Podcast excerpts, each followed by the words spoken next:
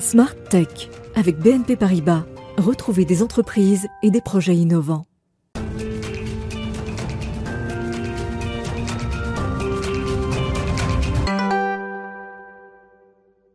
Bonjour à tous et bienvenue dans Smart Tech que vous regardez sur Bismart à 11h en direct chaque matin. C'est le magazine de l'innovation et des nouvelles technologies. Alors, on va parler d'abord de ces startups où il fait bon travailler et de quel est leur secret pour attirer les talents. Nous avons pour cela accès au classement qui est euh, euh, issu pardon, chaque année d'un classement réalisé par euh, LinkedIn et qui est très attendu par tous ceux qui sont sur le monde, sur le... Oh la recherche du travail. Pardon, je vais y arriver aujourd'hui. Alors, ce sera le sujet de notre interview avec Sandrine Chauvin de LinkedIn Actualité qui sera avec nous par Skype dans quelques instants. Et puis au cœur de cette émission, on va débriefer de l'actualité, les grandes actus de la semaine. Certains sujets euh, nous ont déjà fait réagir. On va en reparler avec Alain Staron, Facebook notamment euh, dans la tourmente, ou encore euh, Orange Bank, eh bien, qui continue sa route sans Groupama. On va parler évidemment de cloud souverain avec l'annonce d'introduction en bourse d'OVH, ça y est, qui est concrétisée avec une date, et puis aussi cette annonce de Thales qui se marie avec Google. Nous parlerons enfin avec Alain aussi du champion français du jeu mobile Voodoo qui rachète son concurrent israélien, une acquisition française, ça se célèbre. Et puis on retrouvera notre rendez-vous avec euh, Marwan Elfites qui viendra nous parler des coulisses de Station F. On fera un zoom en l'occurrence sur la fashion tech présente et qui défile à Station F. On conclura par un zoom sur une innovation évidemment avec un robot et il ne s'agit pas d'un robot licorne aujourd'hui, il s'agit d'un robot garçon café. Mais tout de suite donc place à l'interview.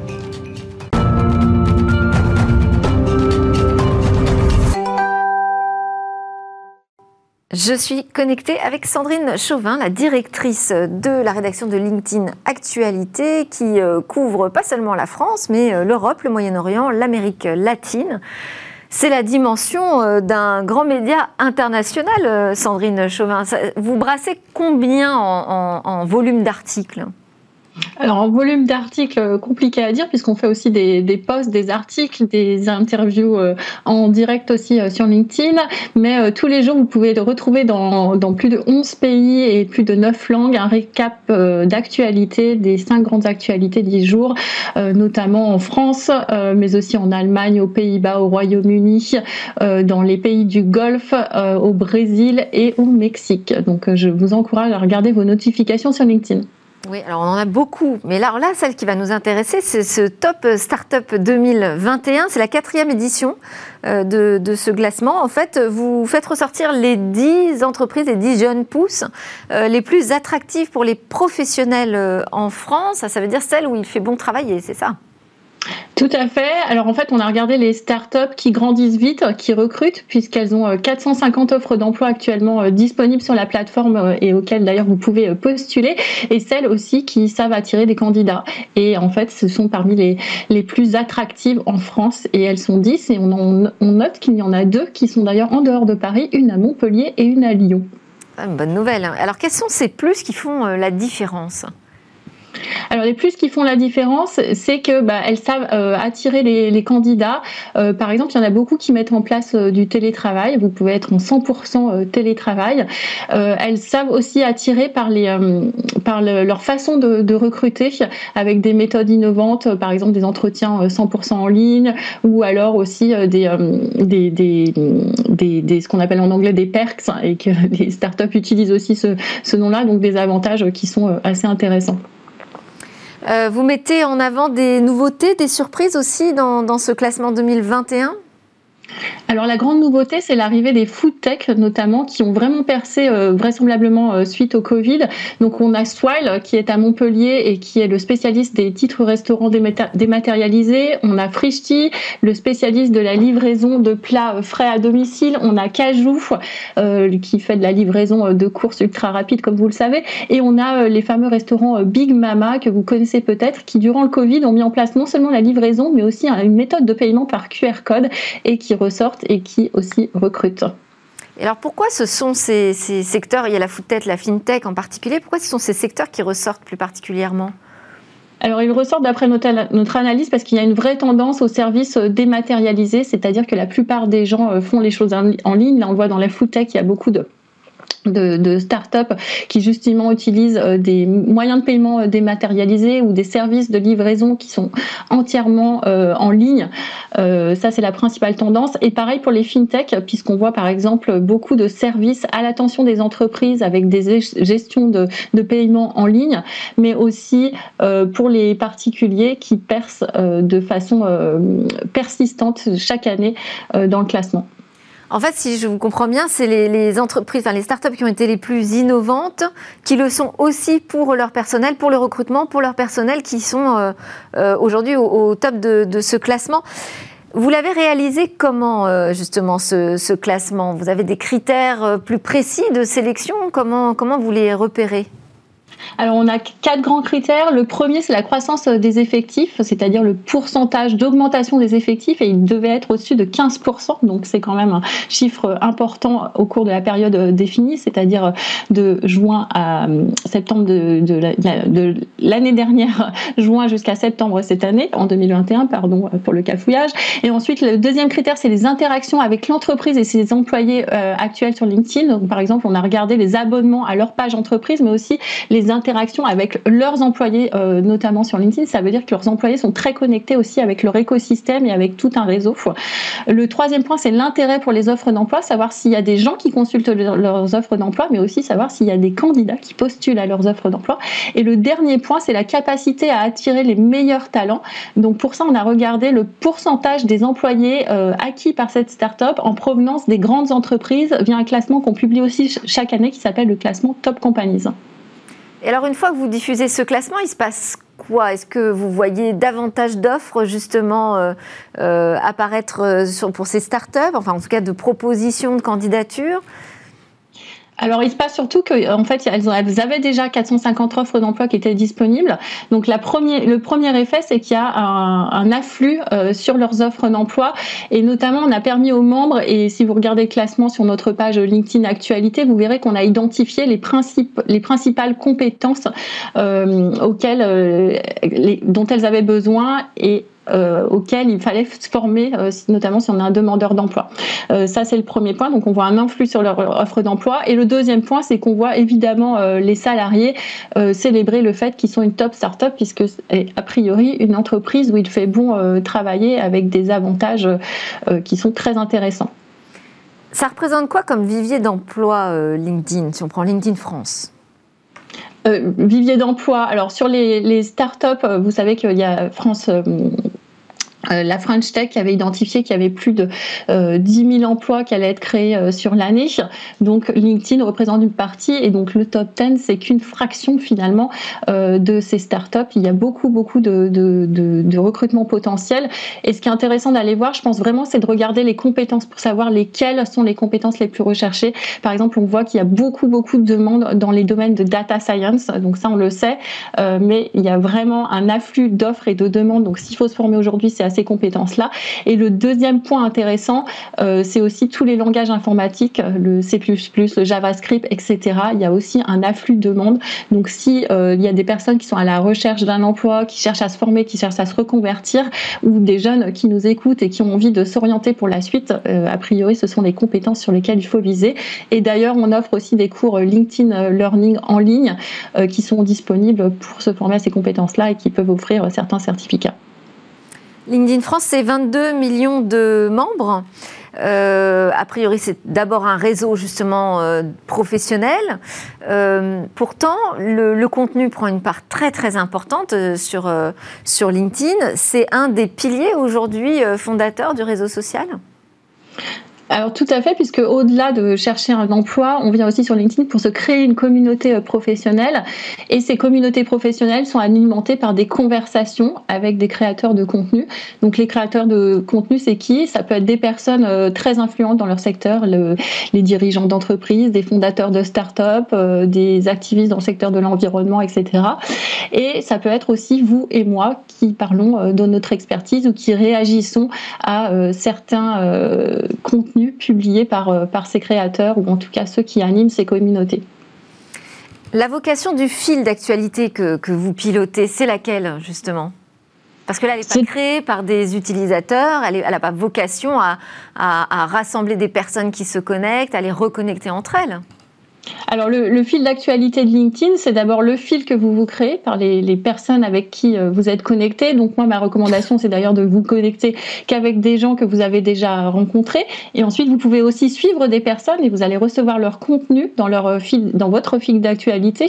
Donc ça peut être suivre des personnalités, mais ça peut être aussi suivre des personnes qui ont une expertise ou en tout cas un centre d'intérêt euh, commun avec vous au niveau euh, professionnel.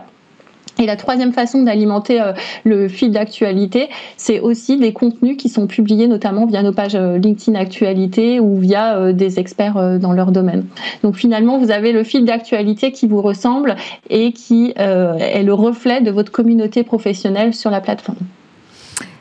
pour revenir juste sur ce podium des, des, startups où il fait bon travailler, est-ce qu'il y a aussi des tendances communes au sein de l'Union européenne qui se détachent? Alors tout à fait, on a notamment euh, relevé, là, il y a la fintech, donc ça c'est pas nouveau. Par exemple en Autriche, on a Bitpanda qui est une plateforme de trading de crypto-monnaie. On a Banca et Dexa en, Italie, ce sont des solutions de paiement euh, pour les entreprises. On a le très célèbre Monzo Bank qui est une néobanque 100% en ligne au, Royaume-Uni. Donc ça c'est la grande tendance et c'était déjà le cas euh, sur les derniers classements qu'on avait publiés. La deuxième grande tendance que moi j'ai trouvé intéressante et qui est vraiment un peu plus nouvelle, c'est les startups dans le développement durable. Donc on l'avait vu émerger en France, notamment l'année dernière avec l'arrivée de Back Market, qui est d'ailleurs depuis devenu une licorne française. C'est le service de reconditionnement de matériel informatique ou high-tech, dont les smartphones par exemple. Et on voit cette tendance aussi percer par exemple en Autriche avec Refurbib qui fait aussi du recyclage de matériel euh, électronique. Il y a Eurofood aussi en Belgique qui est spécialiste de la viande végane. Voilà, on voit cette tendance-là un peu partout et il y a aussi tous les services euh, de location de, trottinettes, de vélos, de véhicules, etc., euh, qui sont florissants un peu partout euh, en Europe. Eh ben, très bien, merci beaucoup Sandrine Chevin. Je rappelle que vous êtes directrice de la rédaction euh, LinkedIn Actualité. merci pour ce podium de start-up où il fait bon travailler. C'est l'heure de notre grand débrief de l'actualité.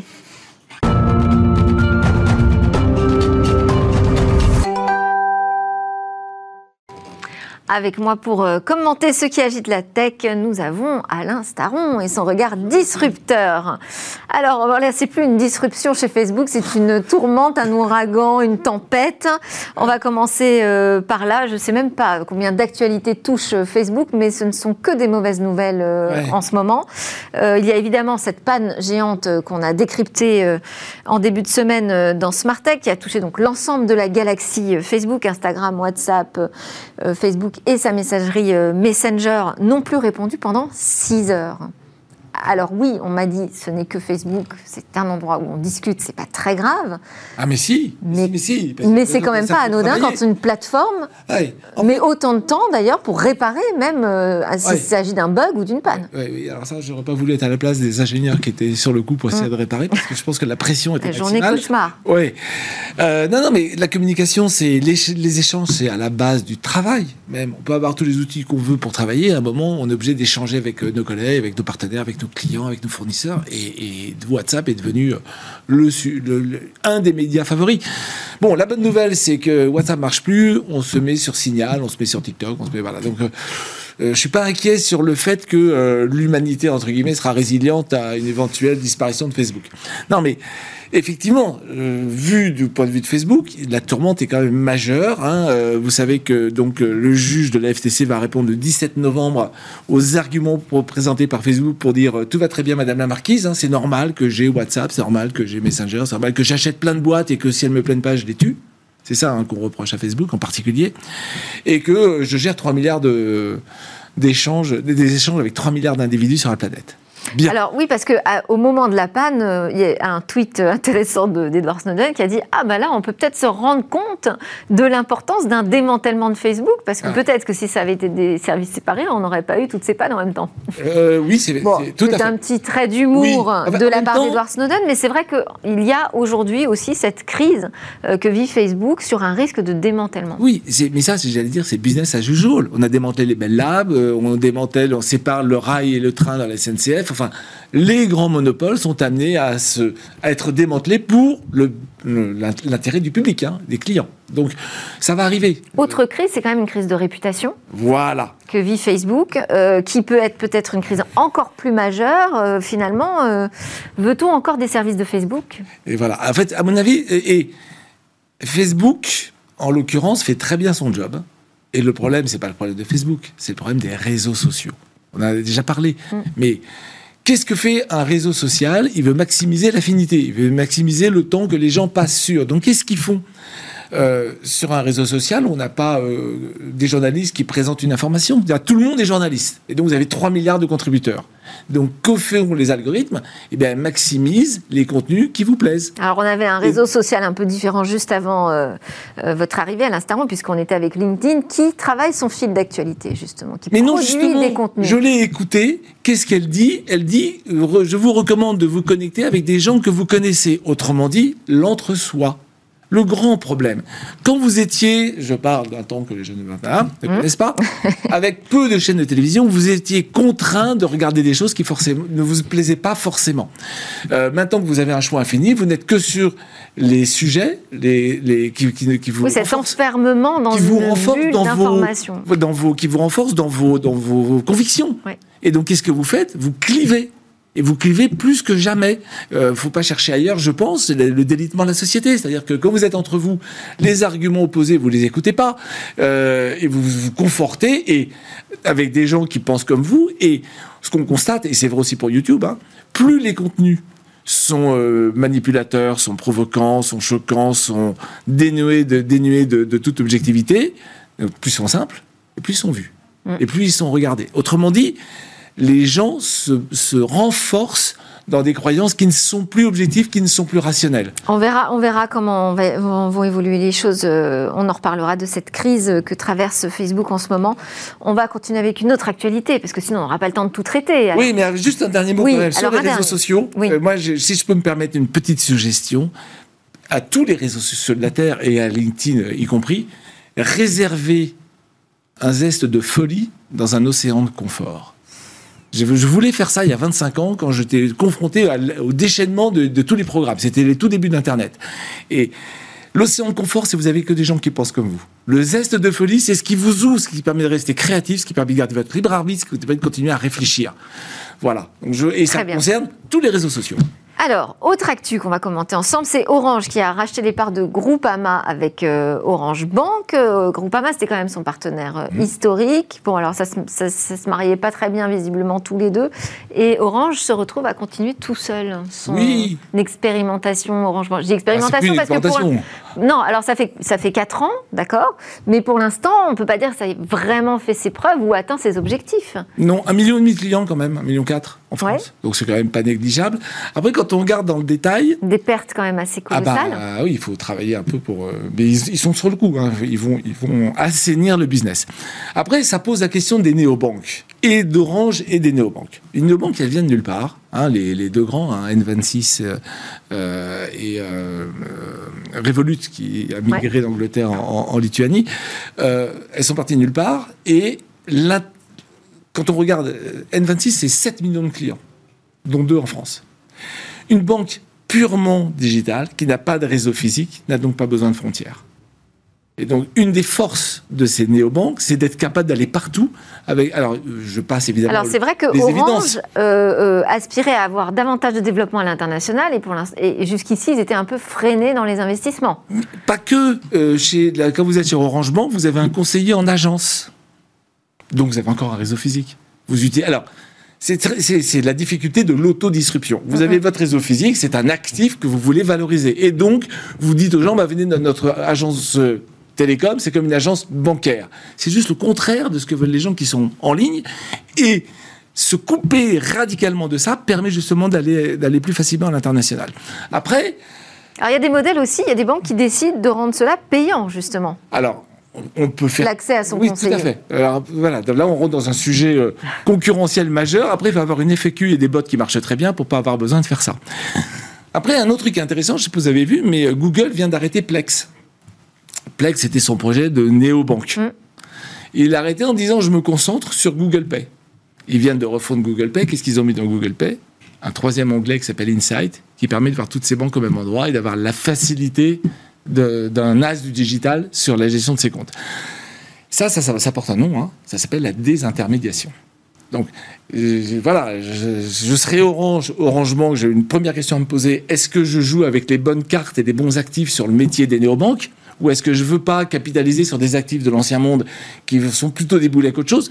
L'histoire fourmille hein, de disruption ratée parce que je considère que mes boulets restent pertinents. Et j'imagine plein de gens dans le groupe qui se disent on a un réseau, c'est un super actif. Ça ne sert plus à rien, monsieur. Et ça, c'est très difficile à entendre. Bien, donc ça, c'est un premier sujet. Et le deuxième sujet, si je suis sur la néobanque proprement dite, donc, est-ce que je, est-ce que j'ai la place, hein, on peut très bien vivre comme ça, mais est-ce que le coup d'après, si on veut réfléchir à ça, c'est pas la désintermédiation des néobanques par les plateformes de paiement Google Pay, Apple Pay, pour pas les nommer. Alors donc quoi, on s'intègre dans une place de marché et... c'est le risque. Eh c'est le risque. Donc euh, Orange a suffisamment de, de, cerveau et, de, et, de, et de, ressources pour réfléchir à comment rebondir. je pense. Bon, sur un secteur euh, bancaire qui n'est pas, qui est pas facile, hein. c'est vrai que ce n'est pas un pari facile. Autre sujet qu'on ne cesse de traiter, c'est le cloud souverain. Alors, on va parler déjà de la bonne nouvelle, c'est l'introduction en bourse d'OVH. Là, visiblement, le premier fournisseur européen de services cloud a donné une date euh, pour son introduction en bourse, ce sera le 15 octobre, en espérant être euh, valorisé 3,5 millions, 3 millions 7 milliards pardon, 7 d'euros. Euh, ce serait la plus grosse introduction en bourse sur Euronext de l'année. Oui. Bon, le chiffre d'affaires de VH, 630 millions d'euros. Le chiffre d'affaires de GCP, 8 milliards. Le chiffre d'affaires d'AWS, 35 milliards. Le chiffre d'affaires de Microsoft, 44 milliards. Microsoft, il y a aussi euh, Office 365. Ce que dire, ils font plein d'autres choses. Non, non, non, mais je, je suis reparti en ligne. Bien sûr. Donc, Azure, je veux dire Microsoft Azure.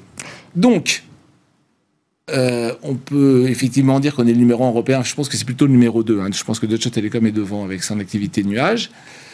Quand on regarde, euh, il y a un graphique qui est sorti il n'y a pas longtemps qu'on peut peut-être afficher. Euh, la part de marché des clouds européens en Europe ne cesse de chuter. Aujourd'hui, 69% de, du marché européen est occupé par les trois dont j'ai cité juste avant, qui sont des Américains. Et ça pose un vrai problème. Est-ce que c'est une fatalité? On en a pu déjà en, en parler ici. la dynamique de l'économie aux États-Unis, comme en Chine d'ailleurs, c'est une aide frontale, non masquée, décomplexée des gouvernants, des politiques sur leur économie. D'accord? C'est pour ça qu'ils ont pu démarrer. Aujourd'hui, le 29 septembre, c'était la semaine dernière, il y avait le Trade and Technology Council entre les USA et euh, l'Europe à Pittsburgh ils n'ont pas abordé le sujet de ce que deviennent les données, alors qu'on sait que le privacy shield est tombé. Un député européen qui a dit ça n'a pas de sens, ça ne peut pas protéger les, citoyens européens. Donc, il n'y a aucune sécurité aujourd'hui à avoir ces données protégées, enfin, hébergées, pardon, protégées lapsus, hein, à l'envers, avoir ces données euh, euh, stockées, sur hébergées sur des clouds américains. Je ne comprends pas pourquoi en France en particulier, où on est très sensible à RGPD, pourquoi est-ce qu'on continue à héberger ces données personnelles dans des clouds américains? Je ne comprends pas. J'avais interpellé Cédric Villani quand il était député de ces sujets-là, qui me disait c'est un scandale, on devrait. Ces industriels ne comprennent pas qu'ils se tirent une balle dans le pied. Et les scandales ne manquent pas, hein, je ne vais pas là pour les raconter. Je ne comprends pas que tout seul, ils ne décident pas d'eux. Peut-être qu'il faudrait faire une loi. Mais faisons une loi. Alors, Moi, justement, alors on enchaîne avec le deuxième sujet. Euh, justement, euh, le gouvernement français a décidé de mettre en place euh, un label, d'accord, qui permettra de valider qu'il s'agit d'un cloud souverain ou non. Bon, premier, premier cloud soumis à ce label. C'est une alliance entre Capgemini, Orange et Microsoft. Deuxième annonce là donc qui est tombée hier, c'est Thales qui nous dit euh, je me rapproche de Google aussi pour euh, obtenir ce label de cloud souverain. À un moment, les, industriels sont dans l'économie. il faut que ça marche. Donc ils vont vers les solutions les plus efficaces et donc les moins chères. Et très clairement, enfin, il n'y a pas encore très longtemps dans une boîte du CAC 40, ce que font les données personnelles aux US, c'est pas du tout leur sujet. Si c'est moins cher, ils y vont, ce qui est un pur scandale. Donc moi, je pense, à un moment, il faut réglementer. On dit qu'on démantèle Facebook. Les Américains vont démanteler Facebook. Est-ce que les Européens pourraient interdire pas de stockage? Le stockage et le cryptage simultané. J'ai un principe très simple, ça vient de Montesquieu, c'est pas la séparation des pouvoirs. Soit vous stockez des données, vous n'avez pas le droit de les crypter soit vous les cryptez et vous n'avez pas le droit de les stocker. Et à ce moment-là, on pourrait utiliser un cloud américain avec des données inutilisables par n'importe qui qui voudrait les regarder. Et Dieu sait si les gens les regardent, malgré euh, tous les naïfs de la Terre qui vont dire. Alors là, justement, il y a tout un tas de, critères pour obtenir ce label français qui sont censés garantir que euh, ces données hébergées y compris par des acteurs euh, étrangers, seront sous responsabilité juridique française. Et donc, énormément d'ailleurs de critères à respecter pour obtenir le label qui font euh, d'ailleurs hurler les opérateurs français parce que ça devient tellement difficile, il faut avoir des mm. moyens colossaux encore une fois pour obtenir ce label qui euh, est donc plus à la portée d'acteurs américains qu'à la portée d'acteurs français. c'est un premier problème. Mais d'un autre côté, on a le SIGREF donc qui représente euh, les responsables informatiques des entreprises du CAC 40, donc euh, des acteurs majeurs, qui se réjouissent de cette annonce de Thales avec Google en disant Eh bien, enfin, on va avoir le meilleur de la technologie qui sera disponible pour les grandes entreprises françaises avec une euh, certaine confiance, puisqu'il y aura un label Secnum Cloud, donc de cloud souverain. Hmm. Bon, si OVH n'est pas plus riche aujourd'hui, donc ne peut pas développer plus d'innovation, c'est parce qu'il n'y a pas eu assez de clients au début pour essuyer les pots cassés. Donc à un moment, est-ce qu'on a... Euh, et plus on attend, si on ne fait rien, si on n'est pas volontariste, plus on renforce les grands. Mmh. C'est winner takes all. On ça depuis la nuit des temps. Il y a un danger. Le politique le sait le et voilà après on peut dire je suis fou c'est pas vrai il y a pas de danger. Moi l'espionnage industriel je le connais par cœur et personne ne le sait ça ne se dit pas mais ça se voit. Si je peux aller voir des données d'un concurrent si je suis américain mon copain américain peut me dire les données qui se passent ailleurs évidemment qu'il le fait. Et, puis, et, puis, et, c'est intraçable. et puis il y a un danger euh, tout simplement de tissu économique même. on a aujourd'hui des pépites françaises qui ne sont pas soutenues. Ça c'est évident que ces deux annonces sont quand même assez déprimantes pour l'écosystème exactement. je suis un je suis un des CAC, un du CAC 40 à limite, les petites pépites, je m'en moque, moi je veux vivre. Mais à un moment, il ne faut pas lui laisser le choix. Il ne faut pas lui laisser le choix. Je ne comprends pas qu'aujourd'hui, des grands du CAC 40 continuent à laisser passer leurs données aux US. Allez, on enchaîne avec euh, allez, une, réussite, un Français dans le jeu vidéo mobile, Voodoo, qui rachète son concurrent israélien, euh, Beach Boom. C'est pas tous les jours qu'on a ce genre d'annonce. On est très content. Absolument. Et c'est très bien parce qu'en plus, ils sont pas tout à fait concurrents, ils sont un peu complémentaires. C'est-à-dire que Voodoo, c'est le vraiment hyper casual gaming. C'est j'ai deux minutes pour attendre le métro, ben je joue. Et, et son concurrent israélien, enfin l'israélien, c'est plutôt des jeux de plateau. Bien. Évidemment, quand on prend plus le métro, on fait plus des instant gaming. Donc c'est pour ça que Voodoo a besoin de, de, croître. Après, cette petite. Ça veut dire qu'il commence à avoir aussi plus grand, plus Et donc voilà, donc il, deux pieds, c'est toujours mieux qu'un pour garder l'équilibre. Donc moi, je trouve ça très très bien. En plus, autre bonne nouvelle. Après la Corée, les Américains ont dit qu'on pouvait, se, on pouvait faire de l'in-app purchasing sans passer par les fourches codines des grandes plateformes. Donc, oui, ça va apporter aussi des nouveaux, un nouveau type de revenus euh, chez Voodoo, qui quand même a son euh, maintenant au capital Tencent, euh, le chinois. Absolument. en tout cas, ça lui permet de mener des opérations d'une envergure qui n'était pas possible jusqu'ici. On termine. Feu vert, c'est plutôt pas mal. On termine avec Tesla. Oui, il vient d'annoncer 620 000 voitures vendues au troisième trimestre. Alors, c'est des chiffres comme ça qui ne veulent rien dire. En 2017, je vais jouer le, mon vieux rabat-joie, euh, Tesla avait vendu 80 000 voitures et je me disais, mais à quel moment vont-ils dépasser Porsche? Et je m'étais fait insulter sur les réseaux sociaux. Disant, mais comment vous n'y pensez pas? Tesla ne peut pas remplacer Porsche. J'avais répondu, oui, dans le cœur des Porschistes. Et la question devient, combien restera-t-il de Porschistes? Il a fallu trois ans pour que, deux ans pour que Tesla dépasse Porsche. Euh, l'année dernière, ils étaient, enfin, Porsche, c'est 200 et quelques mille voitures. L'année dernière, 500 000 voitures sont bien de là. Et donc, moi, maintenant, je pose la question, à votre avis, quels sont les prochains grands constructeurs iconiques que Tesla va dépasser Et en quelle année? Je trace des courbes, hein. je peux me tromper. Mais je peux ne pas me tromper. 2024, Audi et BMW. 2025, Mercedes. Je vous rappelle que 10, le, patron de l'automobile allemande, d'Alain Staron, disait euh, euh, l'instant iPhone des voitures, est-ce que l'industrie automobile allemande va survivre? Donc, c'est pas un pari, c'est. Euh, moi, je dis juste, effectivement, rien de ce que je raconte peut se produire mais personne ne peut me garantir que ça ne se produira pas. Et donc une vraie démarche d'entrepreneur ou de dirigeant d'entreprise, c'est dire, au cas où le pire arriverait, comment je me prépare? Très bien. Merci beaucoup Alain Staron pour euh, ce débrief, ce grand débrief de l'actu ensemble. C'est la montre qui répond. Alain Staron, fondateur d'Amborella. Allez, on part en pause et puis on se retrouve pour le Launchpad. On va découvrir la Fashion Tech.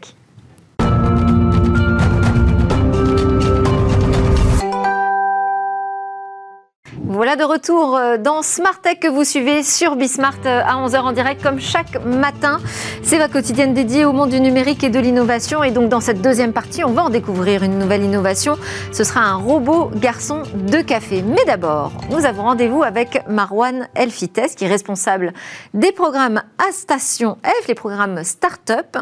Euh, c'est notre séquence Launchpad donc, qui entame sa deuxième saison. Marwan, c'est la première fois en revanche qu'on l'a fait ensemble. là, on va parler de ces startups sur la rampe de lancement, en particulier sur un podium, on pourrait dire, des startups de la fashion tech. Bah oui, c'est l'actualité. En tout cas, c'était l'actualité. Hier, s'est terminé la Fashion Week, donc euh, gros moment euh, de l'année pour euh, la scène parisienne. Et c'est toujours intéressant de comparer un peu ces deux univers qui ont l'air un petit peu éloignés entre le monde traditionnel de la, de la mode et puis le monde de la tech. Et on a aussi pas mal parlé depuis la rentrée de grosses levées de fonds dans l'écosystème français. Sorar étant au top, Content Square aussi euh, tout au long de l'année. Il y en a une aussi qui a, été très grosse, celle de Vestiaire Collective.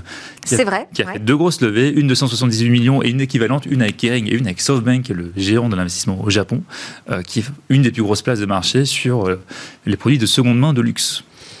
Euh, alors, on parle des startups parce que c'est vraiment votre dada. Il y a aussi des grands groupes hein, qui euh, s'impliquent aujourd'hui euh, sur cette fashion tech. Bah, Kering, par exemple, du coup, derrière VCR Collective, on a la chance à station d'avoir LVMH, qui est comme le numéro un de la mode, qui a du coup un, un programme que j'ai eu l'occasion de présenter ici et que j'aurai, j'espère, l'occasion de représenter pour les, les nouveautés. mais dans le programme LVMH, l'idée, c'est de connecter les grandes maisons d'LVMH avec des super startups pour révolutionner des expériences en magasin, mais aussi en confection de vêtements. On a aussi un autre programme qui s'appelle ADN, qui euh, travaille avec beaucoup d'acteurs de la mode. Donc c'est un programme qui porte sur l'art, la culture et la mode, qui travaille notamment avec l'IFM, l'Institut français de la mode, et des organisations comme Défi autour, euh, autour de cette thématique. D'accord, donc des incubateurs en fait. Exactement, parmi les 32 stations F, il y en a deux qui sont vraiment sur ces sujets-là. Donc on voit que euh, on a parlé de vestiaire collective, LVMH, euh, là vous citez euh, ADN. La fashion tech, finalement, ça regroupe quoi? Qu'est-ce qu'on retrouve derrière? Eh ben, C'est large. Qu'est-ce que c'est large? Voilà, c'est l'association entre deux univers qui ont l'air opposés, le monde un peu traditionnel, artisanal, et le monde de la tech qui est vu comme étant froid, automatisé, mais pourtant, ils se marient de plus en plus. Donc dans la fashion tech, on va retrouver l'ensemble des solutions qui visent finalement à s'attaquer à l'ensemble des étapes de la mode. La conception, le design, la distribution, mais aussi la soutenabilité des vêtements qu'on met en avant. Donc ça va retrouver pas mal de, termes derrière et pas mal de tendances. Les startups dans la fashion tech vont avoir différents modèles économiques. On va retrouver notamment euh, ce qu'on appelle les DNVB. Qu'est-ce que c'est que ça Ce sont des marques qui naissent en ligne. Et donc là, les startups vont tout simplement... Euh, digital native, où elles sont 100%, 100% euh, en ligne. 100% numérique, où on peut y accéder en ligne en achetant le produit en ligne via un site de e-commerce. On va avoir pas mal de marques comme ça qui, qui naissent sous un mode startup. D'accord. On va avoir des marketplaces, VCR Collective, on a un super exemple. On va avoir aussi des solutions très deep tech avec de l'intelligence artificielle qu'on a l'occasion d'avoir à Station F. Et qu'est-ce qu'on fait avec l'intelligence artificielle dans la mode? Pas mal de choses, notamment de la reconnaissance visuelle. On a des super startups comme Watiz qui euh, permettent finalement de mettre en place un moteur de recherche visuelle où vous allez, à travers une photo, à pouvoir reconnaître un vêtement, détecter un vêtement, et la solution va, à travers sa base de données, vous proposer finalement des, euh, des vêtements équivalents, soit identiques, soit équivalents, pour pouvoir euh, finalement consommer. Et c'est un super assistant de shopping. Donc, vous regardez une série, vous aimez euh, la manière dont les acteurs sont habillés, vous prenez en photo, et vous allez pouvoir finalement retrouver des habits soit identiques, soit équivalents. et peut-être un peu moins cher, en fait. Peut-être un peu moins cher, exactement. D'accord. L'intelligence artificielle, il y a d'autres choses? Exactement. Bah, Visual AI, notamment, aussi passé par le programme ADN et le Founders Programme de, de, Station F. Alors là, c'est euh, une autre manière de mettre en avant l'inclusivité. L'inclusion, on le voit énormément dans les publicités aujourd'hui et dans les défilés.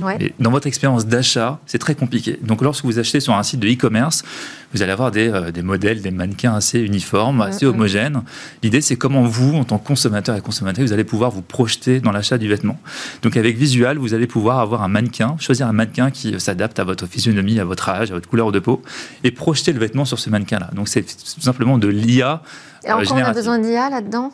Pour que le vêtement puisse s'adapter au mannequin que vous allez choisir qui est propre à vous. D'accord. Et dans la fiche- euh, feuille de route de- du fondateur, l'idée c'est de, de pouvoir finalement avoir votre propre modèle, votre propre photo et vous projeter avec le vêtement que vous comptez acheter. Et ça, l'inclusion, c'est une tendance euh, dans la mode qui est arrivée avec le numérique? L'inclusion, bah, effectivement, l'inclusion est, est une des tendances. La soutenabilité de ce que vous allez euh, mettre aussi en avant. Euh, on a pas mal de La dura- enfin, durabilité. la On, durabilité. on a une alumine, Soutenabilité, c'est un peu anglais. un peu anglais, mais je me permets, dans le monde de la tech.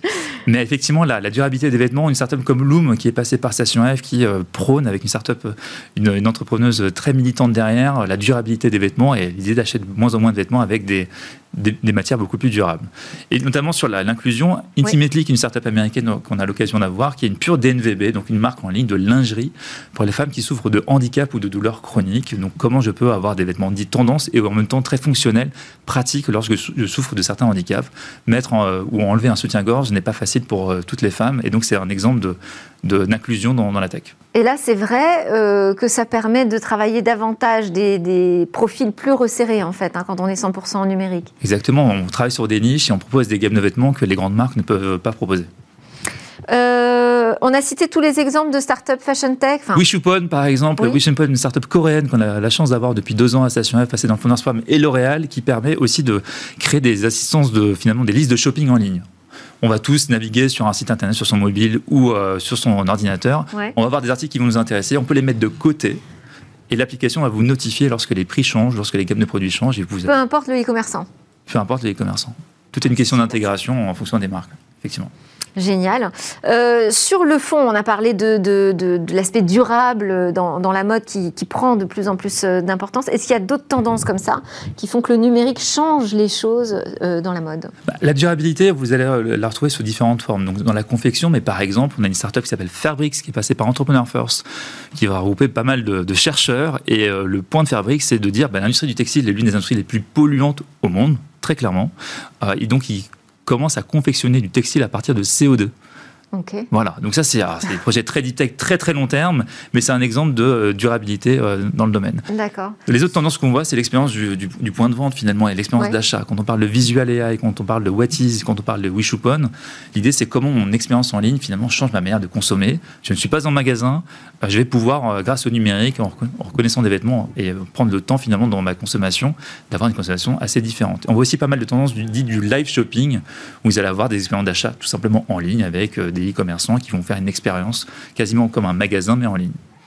Et donc, ça signe la fin du point de vente, vous, vous croyez? Non, en fait, ça, ça le complète. On a tous un un comportement d'achat où on va voir un produit en ligne et puis on va ensuite aller le prendre en magasin, on peut quand même le toucher. Et puis inversement, on va parfois en magasin pour ensuite confirmer son, son achat en ligne. Donc on est vraiment dans cette hybridité entre les deux univers. Et ce qui va euh, modifier aussi les points de vente, j'imagine, hein, cette euh, hybridation. Dans l'expérience l'instant, on ne d'achat, le voit pas vraiment dans on ne le voit pas encore. Mais ça va sans doute arriver, on le voit forcément en Chine dans l'expérience d'achat, où vous pouvez payer uniquement par votre visage. Ouais. Donc on va arriver finalement petit à petit vers ce genre de- d'expérience. Super, merci beaucoup d'avoir fait euh, défiler la fashion tech dans Smart Tech. Merci Marwan. Elfites. Je rappelle que vous êtes responsable des programmes Startup de Station F, qui est le plus grand campus de start-up d'Europe. À suivre, eh bien, je vous propose euh, un thé bien chaud avec peut-être des pancakes au sirop d'érable ou peut-être des œufs au sirop d'érable.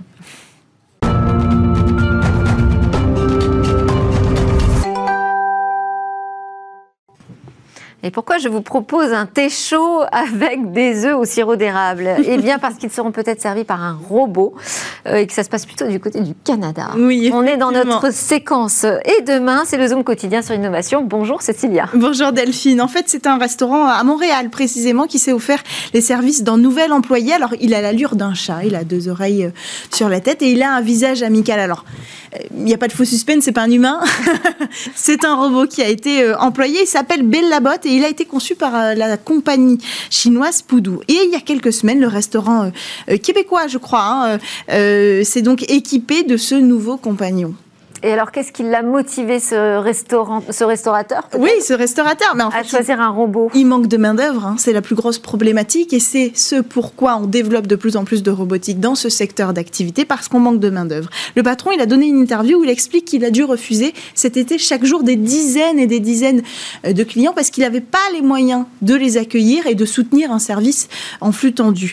Euh, alors il a décidé de, de trouver du renfort. Le renfort est venu de la robotique puisque Belle Labotte justement est capable d'apporter des plats, d'apporter des boissons, de récupérer même les assiettes et le tout en interagissant avec les clients grâce à l'intelligence artificielle. on va expliquer comment il fonctionne. Alors en fait, on a parlé de porter les plateaux. Euh, c'est un petit peu comme un chariot autonome sur lequel on va glisser les assiettes euh, et tout ce qu'il y a sur la table. Hein, D'ailleurs, il peut porter jusqu'à 40 kilos. Donc quand on a un grand restaurant, on peut tout vider d'un coup. C'est l'avantage. Pour se déplacer dans le restaurant, il est équipé de capteurs 3D. Son intelligence artificielle, en fait, elle peut effectuer 5400 détections d'objets à la minute. C'est assez euh, énorme comme capacité. Ça veut dire que si une fourchette tombe par terre, si un sac est au milieu du passage ou si un enfant court tout le long du repas d'une table à l'autre, eh bien le robot ne va pas leur rentrer dedans, il va pouvoir l'analyser et ce à 10 mètres de distance, ce qui va lui permettre donc d'aller assez rapidement, de se déplacer assez rapidement, puisqu'il sera assez agile sur la détection de mouvement. Euh, il va se déplacer à, peu près à la vitesse d'un homme, entre 0,5 et 1,2 mètres par seconde. Et puis l'avantage d'un robot, évidemment, bien c'est qu'il peut enchaîner un service pendant 24 heures non-stop, contrairement à un homme. Enfin, certains vont à le faire, mais euh, son autonomie peut aller jusqu'à 24 heures. Et puis la partie interaction humaine, qui est évidemment très importante dans ce secteur en particulier, est supportée par des fonctionnalités vocales qui vont permettre à ce robot, euh, par exemple, de vous souhaiter un bon appétit quand il vous aperte euh, votre assiette. Sur son écran, le robot chat peut montrer un visage amical, plusieurs expressions en fonction de l'interaction qu'il va recevoir et qu'il comprend.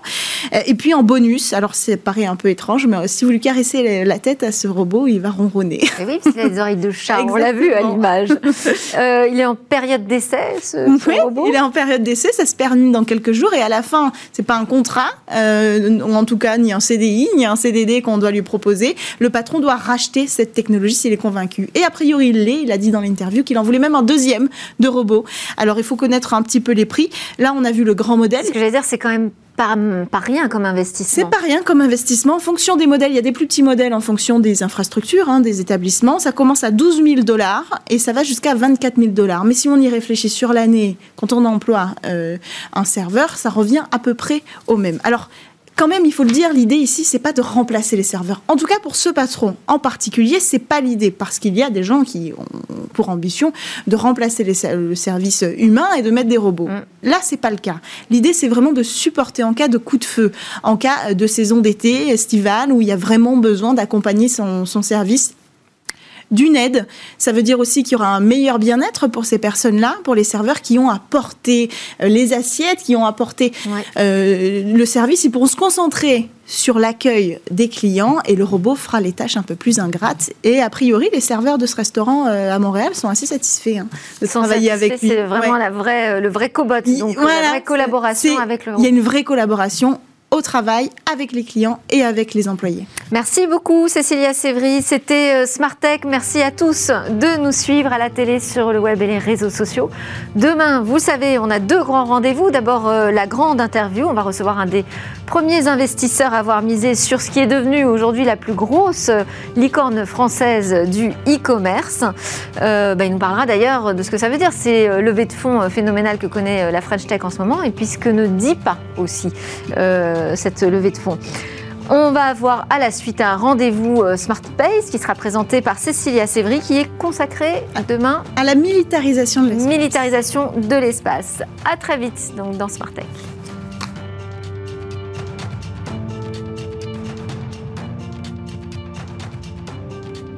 Smart Tech avec BNP Paribas. Retrouvez des entreprises et des projets innovants.